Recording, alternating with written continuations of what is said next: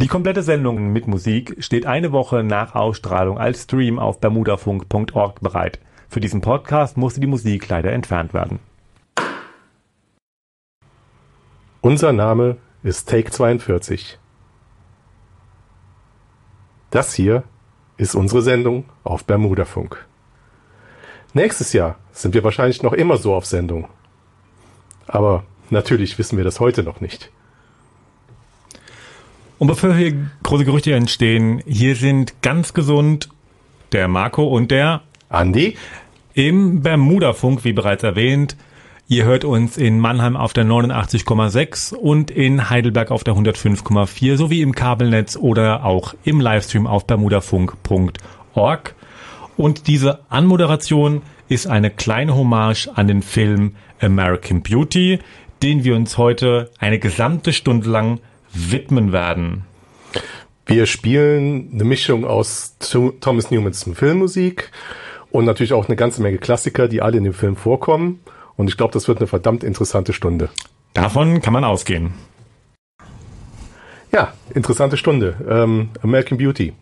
Die meisten werden den Film kennen, aber äh, ich habe mir sagen lassen, der ein oder andere unserer Hörer kennt ihn vielleicht doch noch nicht. Von daher jetzt mal, um was geht's? Wenn man es in zwei Worten zusammenfassen müsste, dann würde man wohl am besten sagen Midlife Crisis. Ein bisschen weiter ausgeholt, Lester Burnham, Hauptdarsteller, gespielt von Kevin Spacey, lebt ein Leben, in dem er nicht glücklich ist, hat einen Job, der ihn nicht ausfüllt, hat eine Frau und eine Tochter, die ihn nicht wirklich ernst nehmen und er als Loser sehen. Und so alles in allem kommt er nicht wirklich voran. Das ändert sich schlagartig, als er sich in die beste Freundin von seiner Tochter verknallt. Verliebt ist, glaube ich, hier auch nicht das richtige Wort. Ähm, und da versucht er einfach alles zu machen, um ein wenig die Aufmerksamkeit zu regen. Er tauscht seinen, die Familienkutsche gegen einen Sportwagen. Er kündigt seinen Job und wie er selbst sagt, sucht sich einen Job mit der geringstmöglichen Verantwortung und landet dann in einem Fastfood-Restaurant. Und am Ende nimmt das alles seinen Lauf, wie es eben in einem solchen Fall seinen Lauf nehmen muss. Und am Ende ist niemand glücklich. Wie der Film ganz genau ausgeht, wollen wir an der Stelle, äh, an der Stelle natürlich nicht verraten. Nur so viel, Lester sagt direkt im ersten Satz des Films, ähm, dass er in einem Jahr sterben wird, aber das zu dem Zeitpunkt natürlich noch nicht weiß, wie er das, stirbt, genau, das warum wie, er stirbt, ja. ob er vielleicht doch nicht stirbt. Man weiß es nicht. Ja, wir schon. Wir wissen es, ja, das ist richtig, wir wissen es. Aber wie gesagt, an der Stelle, vielleicht mal ganz, ganz vorneweg, der Film hat vier Oscars bekommen, die hat er verdient. Er hätte, Einzel er hätte mehr, mehr verdient. verdient. Er hätte mehr, mehr verdient. verdient. Dazu kommen wir später nochmal. Ähm, und wer den Film nicht gesehen hat, sollte ihn sich wirklich, wirklich anschauen. Er steht zwar auf, auf Listen der am meisten überschätzten Filme aller Zeiten, was ich an der Stelle nicht unterstützen kann. Da wir aber auch eine Soundtrack-Sendung sind, gehen wir natürlich auch ein bisschen auf die Musik jetzt gleich ein. Ähm, wir hören uns ein paar Songs an, die in American Beauty zu hören sind, steigen dazu mit All Right Now von Free ein. All Right Now erschien 1970 und erreichte Platz 1 in 20 Ländern und war weltweit in fast allen Top 10 zu finden. Der Song ist das perfekte Beispiel für das Lebensgefühl der freien Liebe Ende der 60er, Anfang der 70er Jahre und damit auch ein herrliches, ironisches Statement zum Ehebruch und lässt das Gleichgültigkeit dem gegenüber. Ähm, der Film American Beauty aus dem Jahre 1999 ähm, hat, wie schon gesagt, fünf Oscars bekommen. Bester Film, beste Regie, für Sam Mendes. Bester Hauptdarsteller Kevin Spacey, beste Kamera Conrad Hall und bestes Original-Drehbuch Alan Ball. War noch nominiert für die beste Filmmusik, nämlich Thomas Newman, bester Schnitt und auch beste Hauptdarstellerin Annette Benning. Hätte er ähm, noch die beste Hauptdarstellerin gewonnen, also den Oscar dafür, dann wären es die Big Five gewesen, wie wir sie auch schon mal in unserer Oscar-Sendung erwähnt haben. Wie gesagt, das blieb diesem Film leider verwehrt. Ähm, we weißt du, wer die, den entsprechenden Oscar gewonnen hat? Gerade spontan nicht, nein. Mir fällt es auch gerade nicht ein. Aber es war nicht verdient. Also liefern wir, liefern wir äh, nach dem Lied nach. Äh, und äh, Thomas Newman hat übrigens gegen den Film Die rote Geige verloren, The Red Violin. Das, das ist mir so spontan auch nichts. Genau, ganz genau. Also man kann es auch nicht nachvollziehen. Gut, egal. Ähm, bei einem Budget von 15 Millionen Euro, für das übrigens Benning und Spacey auf ihre regulären Gagen verzichtet haben, weil die wären damals schon höher gewesen, hat der Film insgesamt bisher 350 Millionen Dollar eingespielt. Produzent war damals DreamWorks, ähm, die Produktionsgesellschaft von Steven Spielberg. Spacey und Benning waren übrigens von vornherein für Mendes quasi gesetzt. Ähm, das war die erste Wahl für die beiden Charaktere. Das Studio sah das ein bisschen anders, aber nicht ganz so enthusiastisch, ähm, hatten Alternativen wie zum Beispiel Bruce Willis, Kevin Costner ähm, oder auch Helen Hunt oder Holly Hunter für Carolyn. Ähm, Mendes selber wollte keine allzu großen Stars, wie er damals sagte und hat dann auch schon beiden zugesagt, ohne das vorher mit dem Studio abzusprechen, was beim Studio dann nicht mehr ganz so gut ankam, aber Kev äh, nicht Kevin Spacey, sondern Steven Spielberg hat sich dann dementsprechend wieder für ihn eingesetzt und dann ähm, sind eben die zwei zum Zuge gekommen und das Resultat, wie gesagt, kennen wir und besprechen wir auch heute. Und interessanterweise, Mendes war ja, das war ja sein Spielfilmdebüt. Also der ist Theatermensch gewesen äh, aus London, hat da ausschließlich äh, Theaterregie geführt und hat auch schon seit Jahren an diesem Projekt American Beauty gearbeitet, ähm, hat es aber irgendwann mal in die Schublade gelegt, weil er es einfach nicht auf, für die Bühne realisieren konnte. Und Steven Spielberg hat ihm dann diese Chance gegeben, indem er ihn dann zu DreamWorks nach Hollywood geholt hat und ihm dann mehr oder weniger wirklich freie Hand gelassen hat. Das Projekt war ja auch nicht so ganz unumstritten und es war ja auch riskant. Also man muss ja bedenken, ein britischer Regisseur, der den American Dream demontiert, äh, das ist ein Film, das ist ein Produkt, das, da weiß man nicht, wie das zu Hause, also in den USA ankommt. Also das hätte auch böse in die Hose gehen können, äh, so nach dem Motto, die Engländer gönnen uns unseren Amer amerikanischen Traum nicht. Also der Film nimmt ja, der, der Film, ja, ist ja tatsächlich, dass er mit dem American Dream so eine, so eine Privatabrechnung vollzieht was halt durchaus beim amerikanischen Publikum ähm, sehr kontrovers ankommen kann. Umso schöner ist natürlich, dass es ein Erfolg wurde. This is the high point of my day. Hat übrigens ähm, äh, Kevin Spacey bei der Oscar-Verleihung gesagt, this is definitely the highlight of my day. Und das, glaube ich, haben auch nur die Leute verstanden, die den Film gesehen haben. Wir gehen da jetzt auch nicht weiter drauf ein. Nein. Äh, wer jetzt schmunzelt, kennt's, wer nicht, gucken gehen. Richtig. Zurück zur Musik. Abseits des Scores gibt's die ganzen, äh, die ganzen Songs, die sehr zur Charakterisierung gerade des Ehepaars Burnham beitragen. Zum einen hört man Singer-Songwriter-Songs, deren Texte den emotionalen Zustand äh, jeweils beschreiben.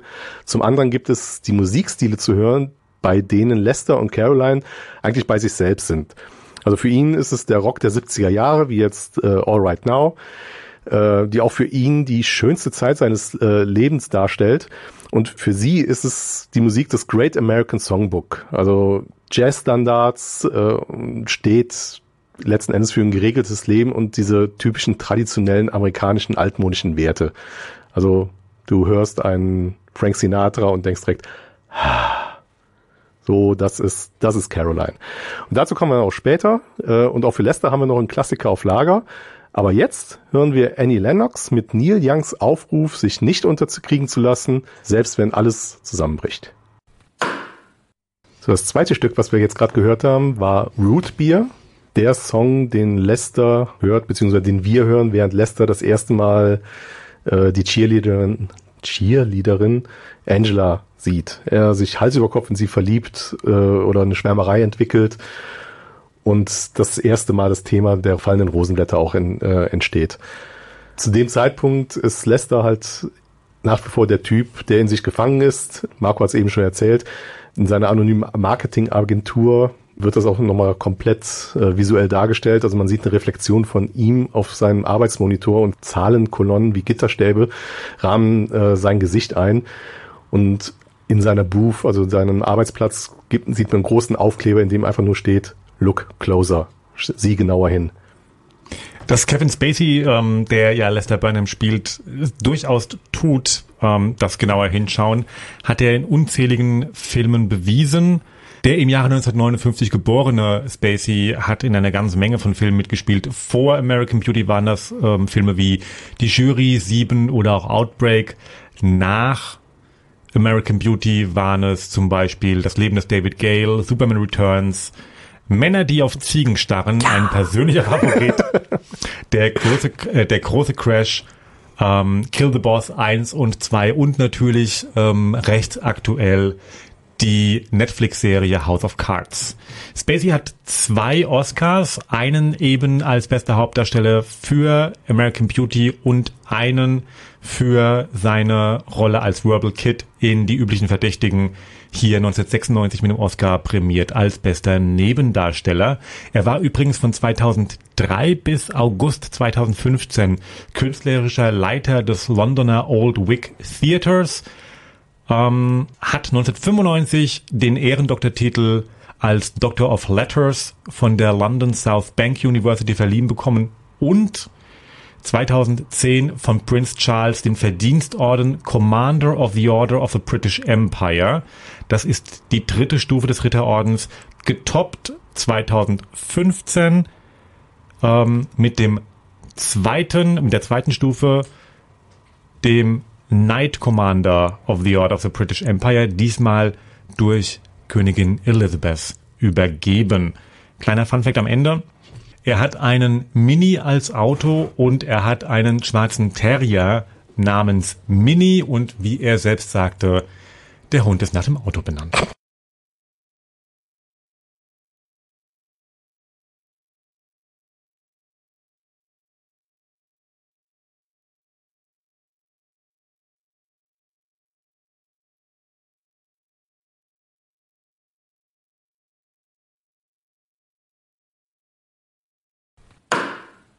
Zurück zur Musik. Abseits des Scores gibt's die ganzen, äh, die ganzen Songs, die sehr zur Charakterisierung gerade des Ehepaars Burnham beitragen. Zum einen hört man Singer-Songwriter-Songs, deren Texte den emotionalen Zustand äh, jeweils beschreiben. Zum anderen gibt es die Musikstile zu hören, bei denen Lester und Caroline eigentlich bei sich selbst sind. Also für ihn ist es der Rock der 70er Jahre, wie jetzt äh, All Right Now äh, die auch für ihn die schönste Zeit seines äh, Lebens darstellt. Und für sie ist es die Musik des Great American Songbook. Also Jazzstandards äh, steht letzten Endes für ein geregeltes Leben und diese typischen traditionellen amerikanischen altmodischen Werte. Also du hörst einen Frank Sinatra und denkst direkt, so, das ist, das ist Caroline. Und dazu kommen wir auch später. Äh, und auch für Lester haben wir noch einen Klassiker auf Lager. Aber jetzt hören wir Annie Lennox mit Neil Youngs Aufruf, sich nicht unterkriegen zu lassen, selbst wenn alles zusammenbricht. So, das zweite Stück, was wir jetzt gerade gehört haben, war Root Beer. Der Song, den Lester hört, beziehungsweise den wir hören, während Lester das erste Mal äh, die Cheerleaderin, Cheerleaderin Angela sieht. Er sich Hals über Kopf in sie verliebt äh, oder eine Schwärmerei entwickelt und das erste Mal das Thema der fallenden Rosenblätter auch in, äh, entsteht. Zu dem Zeitpunkt ist Lester halt nach wie vor der Typ, der in sich gefangen ist. Marco hat es eben schon erzählt. In seiner anonymen Marketingagentur wird das auch nochmal komplett äh, visuell dargestellt. Also man sieht eine Reflexion von ihm auf seinem Arbeitsmonitor und Zahlenkolonnen wie Gitterstäbe rahmen äh, sein Gesicht ein. Und in seiner Booth, also seinem Arbeitsplatz, gibt, sieht man einen großen Aufkleber, in dem einfach nur steht Look closer. Sieh genauer hin. Dass Kevin Spacey, ähm, der ja Lester Burnham spielt, durchaus tut, ähm, das genauer hinschauen, hat er in unzähligen Filmen bewiesen. Der im Jahre 1959 geborene Spacey hat in einer ganzen Menge von Filmen mitgespielt. Vor American Beauty waren das ähm, Filme wie Die Jury, Sieben oder auch Outbreak. Nach American Beauty waren es zum Beispiel Das Leben des David Gale, Superman Returns, Männer, die auf Ziegen starren, ein persönlicher Favorit. der große, äh, der große Crash, ähm, Kill the Boss 1 und 2 und natürlich ähm, recht aktuell die Netflix-Serie House of Cards. Spacey hat zwei Oscars, einen eben als bester Hauptdarsteller für American Beauty und einen für seine Rolle als Verbal Kid in Die üblichen Verdächtigen hier 1996 mit dem Oscar prämiert als bester Nebendarsteller. Er war übrigens von 2003 bis August 2015 künstlerischer Leiter des Londoner Old Vic Theatres, ähm, hat 1995 den Ehrendoktortitel als Doctor of Letters von der London South Bank University verliehen bekommen und 2010 von Prince Charles den Verdienstorden Commander of the Order of the British Empire. Das ist die dritte Stufe des Ritterordens, getoppt 2015 ähm, mit dem zweiten, mit der zweiten Stufe, dem Knight Commander of the Order of the British Empire, diesmal durch Königin Elizabeth übergeben. Kleiner Funfact am Ende. Er hat einen Mini als Auto und er hat einen schwarzen Terrier namens Mini und wie er selbst sagte, der Hund ist nach dem Auto benannt. Das waren Bob Dylan, All Along the Watchtower und danach Thomas Newman, Bloodless Freak. Und so, jetzt kommen wir auch mal zur eigentlichen Filmmusik von Thomas Newman. Ähm, die Musik entstand nach vagen Vorgaben des Regisseurs, der eigentlich was heißt eigentlich, also der einen ruhigen, aber erzählerischen Klangteppich haben wollte, der über die weit verbreitete traditionelle Hintergrundmusik hinausgeht. Also weg vom Orchester, ähm, aber auch weg von klassischen äh, Piano-Geklimper. Und Newman legte dazu den Fokus fast ausschließlich auf Perkussionsinstrumente und setzte weitere Instrumente Instrumente wie Flöte oder Gitarre nur ganz dezent mit auch, auch nur mit ganz einfachen Themen ein. Äh, Im Stück Choking the Bishop, ähm, eine Szene, in der er, also in der Lester wieder eine Fantasie von seiner Angela hat, äh, hört man sogar eine bewusst verstimmte Mandoline, um diese Surrealität der Filmszene äh, die Krone aufzusetzen. Und aus diesen ganzen Komponenten entstand letztlich ein Soundtrack mit sehr hohem Wiedererkennungswert, trotz dem Bruch mit traditionellen Orchesterkompositionen. Also ich persönlich finde, es ist eigentlich eine der besten äh, Filmmusik, also wirklich Soundtracks, Original Scores, die es überhaupt gibt. Also da dagegen kann für mich auch äh, du magst mich jetzt schlagen, äh, John jetzt Williams, John Williams Boah. oder sowas einpacken. Also nicht einpacken, aber äh, es ist, es, es ist halt was komplett Neues. Das, das gab es vorher nicht, das gab es seitdem nicht mehr, außer vielleicht in den eigenen Kompositionen von Thomas Newman. Aber es ist, das ist schon richtig, richtig geile Musik, was der da gemacht hat. Und vor allen Dingen halt eben. Spiel mal ganz schnell was von Thomas Newman, mal ganz, ganz schnell, sonst. Ach, Marco ist erzürnt. Besser als John Williams. ja, okay, es ist nicht besser als John Williams, aber Sag es doch. Hm? Sag ich doch. Es ist trotzdem besser. Spiel was. Okay, Thomas Newman, Weirdest Home Videos. Wie wir bereits vorhin schon mal erwähnt haben, hat ja American Beauty fünf Oscars gewonnen. Nominiert war er ja auch für die beste Musik, dann entsprechend halt Thomas Newman, der bisher 14 Nominierungen ohne Auszeichnungen zu verbuchen hat. Das ist natürlich die Frage, spricht man auf Familienfeiern über sowas? Also meine, hat ja auch einen Onkel, ähm, Randy Newman, der sagt dir wahrscheinlich wiederum was. Genau, der, der hat zum Beispiel einen Oscar für Monster Inc. gewonnen. Äh, sein Vater mit neun Oscars ohnehin ganz weit vorne dabei. Und Thomas Newman ist, ist halt einer von vielen Newmans. Also es ist, äh, das ist eine wahre Musikdynastie. Also es würde jeden Rahmen sprengen, würden wir jetzt wirklich alles aufzählen, was die gesamte Verwandtschaft in irgendeiner Form musikalisch erreicht hat. Also die, die Schwester ist irgendwie or äh, berühmte äh, Orchesterviolistin und der, der Bruder macht auch irgendwas und keine Ahnung, also es das ist riesig. Das so, ist so, so die ich stelle mir jetzt vor, Familienfeier, Thanksgiving, alle sitzen zusammen und dann sagt der Vater, jeder, der keinen Oscar hat, muss jetzt abräumen. Gut, und es ist immer nur Thomas Newman. Ja, der Vater ist äh, schon seit 30 Jahren tot. Aber egal. Wie kommt äh, das denn nochmal wieder raus? Weiß ich nicht. Vielleicht, als er 20 Jahre Chef der Musikabteilung von Fox war. Hm. Okay, lass ich gelten. Also sein, seinen ersten Oscar hat er 1935 gewonnen und äh, mhm. war Also seine aktive Zeit ist lange zurück. Darauf können wir uns, glaube ich, einigen.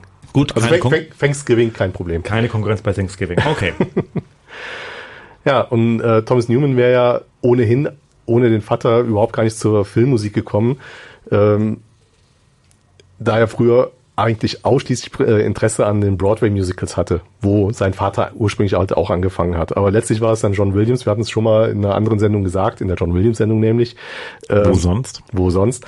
Dass es eben John Williams war, der Thomas Newman überhaupt zur Filmmusik äh, gebracht hat, nämlich mit, äh, mit einem Stück, das er für äh, Rückkehr der Jedi-Ritter schreiben durfte. Und das war dann wieder die, das, die Revanche von John Williams, der wiederum vom Vater Alfred zu 20th Century Fox ge äh, gebracht wurde. Jetzt spielen wir mal ein bisschen Musik nochmal aus, aus dem Score.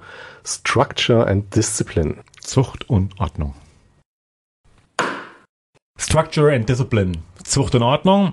Wir haben heute auch nicht mehr allzu viel Zeit und deswegen werden wir jetzt äh, im Thema oder nach dem Prinzip Key Facts die nächsten vier Darsteller hier alle unsere Informationen raushauen. Wir fangen an mit Chris Cooper.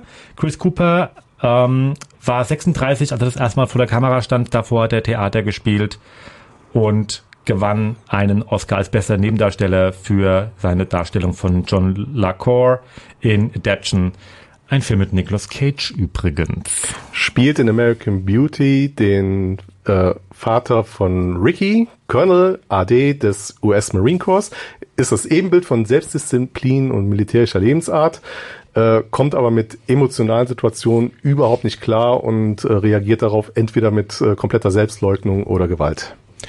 Thora Birch, die Tochter, ähm, nach diesem Film noch zu sehen in The Hole, war allerdings nach, den Filmen, äh, nach dem Film American Beauty nicht untätig und hat an äh, der Seite gespielt von Scarlett Johansson, Steve, Steve Buscemi oder auch Brittany Murphy, leider hauptsächlich ähm, Direct-to-DVD-Releases, seit 2015 zu sehen in der USA Network-Serie Colony. Als Jane Burnham in American Beauty rebelliert sie im Schlabberlook gegen die Mutter, ist auf der anderen Seite aber Cheerleader und spart seit Jahren auf eine Brustvergrößerung. Ihr Vater ist ihr bestenfalls nur peinlich und sie kann mit seinen unbeholfenen Versuchen, die Vater-Tochter-Beziehung aufrechtzuerhalten, überhaupt nichts anfangen. Wes Bentley ähm, hat oder kennt man aus so Filmen wie Tribute von Panem, Interstellar oder auch seit 2014 American Horror Story. Er hat ähm, bei einem offenen Casting für den Film Rent mitgemacht. Nach insgesamt sieben Vorsprechen bekam er die Rolle. Der Film wurde allerdings nie gedreht mit seiner Rolle Ricky, der Junge von, äh, von nebenan, äh, ist er bekannt geworden, gibt sich dort als Sonderling, filmt unkonventionelle Motive wie eine tote Taube oder wie in der Plastiktüten, die er für schön erachtet und setzt Erwachsenen gegenüber äh, immer eine passende Maske auf und laviert sich dadurch sehr soziopathisch dadurchs Leben. Erst Jane gegenüber gibt er sein wahres Ich preis. Mina Sovari da kann man sagen, davor und danach hauptsächlich American Pie, ein bisschen American Horror Story, ein bisschen Six Feet Under. Ähm, hat in 2015 die Hauptrolle in der Fantasy-Horror-Serie South of Hell für den Kabelsender WeTV gespielt und kommt jetzt in 2017 übrigens auch mit einem, wie ich Filme, wie ich Filme lange, lange nicht mehr gesehenen Star, nämlich Alicia Silverstone in der Sitcom American Woman ähm, für TV-Land zurück auf die Mattscheibe. In American Beauty spielt sie Angela, die blonde Cheerleader, Cheerleader-Kapitänin, sage ich jetzt mal, äh, die scheinbar extrovertiert und sich betont sexuell erfahren präsentiert. Sie scheint beliebt zu sein, aber hängt doch fast ausschließlich mit äh, Jane Burnham zusammen. Das war jetzt eine ganz, ganz krasse Moderation. Ich brauche was zu trinken, bin außer Atem. Wir machen mal Musik. Feuerfrei. Das war American Woman von The Guess Who. Und dabei fällt mir auf, dass so eine entscheidende Band auf dem Soundtrack äh, wirklich fehlt. Und das ist The Grateful Dead. Die haben nämlich 1970 ein Album rausgebracht, das den Namen American Beauty trägt und auf dessen Album auch nur eine einzelne Rosenblüte abgebildet ist hätte eigentlich schön dazu gepasst, ja. Ja, also, also gerade ein Film, der so auf, äh, auf, auf diese ganzen Symbole äh, Acht gibt und der so, so vielfältige Bilder vom von diesem American Beauty wiedergibt, hätte ich das eigentlich auch noch so als i-Tüpfelchen erwartet. Also, weil jeder, man, man sieht den Film und am Ende kannst du überlegen, oder findet jeder für sich, das ist American Beauty. Aber was in dem Film ist wirklich American Beauty? Kannst du es sagen? Außer die Rose ähm, wird's schwierig. Also zur Erklärung, also wir, wir setzen es ja. jetzt gerade so. American Beauty ist äh, tatsächlich eine Rosenart, die äh, wann wurde die eingeführt? 1800? 1875 ähm, zum ersten Mal gezüchtet und 1882 in eine Baumschule in Baltimore gebracht. Interessanterweise wurde die aber in Frankreich gezüchtet unter einem anderen ja. Namen und in USA oder beziehungsweise in Amerika dann als American Beauty neu eingeführt als neue Züchtung und es ist dann später als äh, Betrug aufgeflogen, weil es halt eben eine Rose war, die es schon seit zwölf Jahren gab, was auch wieder so ein Ding ist. Also es ist, äh, es ist eine Fassade, es ist äh, falscher Schein äh, und es heißt American Beauty. Also das sind übrigens auch die Rosen, die Caroline vor, äh, vorm Haus hat. Also das ist die Zucht, die sie da also die, die eigentlich durch den kompletten Film immer wieder auch im Bild zu sehen ist. Genau, also bei den Traumsequenzen von Lester sind das die Rosen, die, die Rosenblätter, die äh, durch die Gegend fliegen, die er im Mund hat oder die er sonst irgendwo findet. Und in realen äh, Sequenzen stehen sie immer entweder als gebundener Strauß in der Vase oder eben am Zaun äh, wild gewachsen sofern man da vom Wildwachsen sprechen kann. Caroline legt ja schon sehr, sehr viel Wert drauf, dass die alle sehr schön auch gestutzt sind und ähm, sehr repräsentativ aussehen. Ja, dass die, dass die Schere zur, zu den Schuhen passt, ist kein Zufall. Indeed. ja, und äh, auch, auch sonst, was ist American Beauty? Ähm, man, man, hat ja zum Beispiel dieses Bild vom Cheerleader. Ne? Blond, blauäugig, äh, verführerisch, dünn. dünn. Äh, ich würde mal sagen, das, das geht durchaus als Standard für, für, ähm, für das amerikanische Schönheitsbild durch. Also Cheerleader, blond, ja, tanzen ja. vorne weg, ähm, kann man auch als American Beauty sehen. Oder halt äh, die Fassade, die Caroline auf, aufrechterhält. Nach außen hin ist ja alles in Ordnung, freundlich, nett, aber innen drin ist halt alles, ja, in Trümmern kann man nicht sagen, aber es ist halt einfach äh, keine Harmonie wie, äh, wie, äh, wie diese amerikanische Vorstadt-Idylle, auch eine American Beauty. Äh, das dann halt äh, also die, du, du meinst, du meinst diesen, diesen schönen Scheinwaren letztendlich. Ja, genau. Ja, ja. Und ja, und auch das mit, äh, äh, mit dem Colonel Fitz. Also eigentlich ist äh, er ist schwul, äh, lebt sein komplettes Leben eigentlich eine Lüge. Als, äh, als Colonel ist ähm, als Army-Mitglied ein hoch angesehenes äh, Mitglied der Gesellschaft. Auch wieder American Beauty, weil Army und USA Den ist ja. Schön Scheinwaren. Genau, aber innerlich äh, kommt er nicht mal mit sich selber klar, lässt es an seiner kompletten Familie äh, passiv-aggressiv bis äh, aggressiv komplett aus. aggressiv ja. aus. Ja, sehr schön im Kontrast dazu, ähm, das schwule Pärchen von nebenan, Jim und Jim, ähm, die ganz bewusst durch ähm, Sam Mendes als so oder als das langweiligste Pärchen im Film gewählt wurden. Also du hast, du hast es vorhin so schön gesagt. Sie gehen zusammen joggen, sie unternehmen viel, sie haben den Hund. Sie sind so auch hier die kleine Vorstadt Spießerfamilie. Und genau auf diesen Punkt, dass sie so langweilig spießig sind, auch noch denselben Vornamen haben, genau darauf wollte äh, Sam Mendes heraus, hat das Pärchen halt schwul gemacht, was ja dann wiederum als Katalysator eben für den Colonel gilt. Noch eine ganz profane amerikanische Schönheit, der 1970er Pontiac Firebird. Das Auto, was Lester immer haben wollte, ein Muscle Car, er tauscht es gegen eine Familienkutsche ein, I rule. Eine sehr, sehr schöne Szene im Film. Ja. Übrigens, wenn man, da muss ich aber ganz kurz drauf ankommen, wenn man sich das mal ganz genau anguckt, wie Lester mit dem ferngesteuerten Auto gegen das Bein von Carolyn fährt, man kann auf dem Gesicht von Kevin Spacey ein unterdrücktes Lachen sehen. Ja. Sehr, sehr schön. Und Carol, Caroline bzw. Annette Benning fängt die Szene wunderbar auf. Übrigens, es, es wurde an sich sehr, sehr viel improvisiert im Film selber. Die Szene, in der Lester im Auto fährt, wenn er stoned ist, also high ist, ist komplett improvisiert. Die Szene beim Abendessen, wo Lester den Spargel, glaube ich, ist es, mhm. den Spargel an die Wand wirft, steht im Drehbuch anders, er soll es eigentlich auf den Boden werfen. Dementsprechend waren auch die beiden Schauspielerinnen ein wenig überrascht, haben aber sehr, sehr gut mitgemacht. Und auch die Szene, in der Caroline letztendlich zusammenbricht in dem Haus, dass sie äh, sich ja noch so mantramäßig vorsagt, ich werde heute dieses Haus verkaufen. Dieser Zusammenbruch ist ebenfalls zum größten Teil improvisiert. Man hat, man hat den Schauspielern ganz bewusst viel mhm. Freiraum gelassen, was sehr dem, dem, dem Film zugutekommt an dieser Stelle.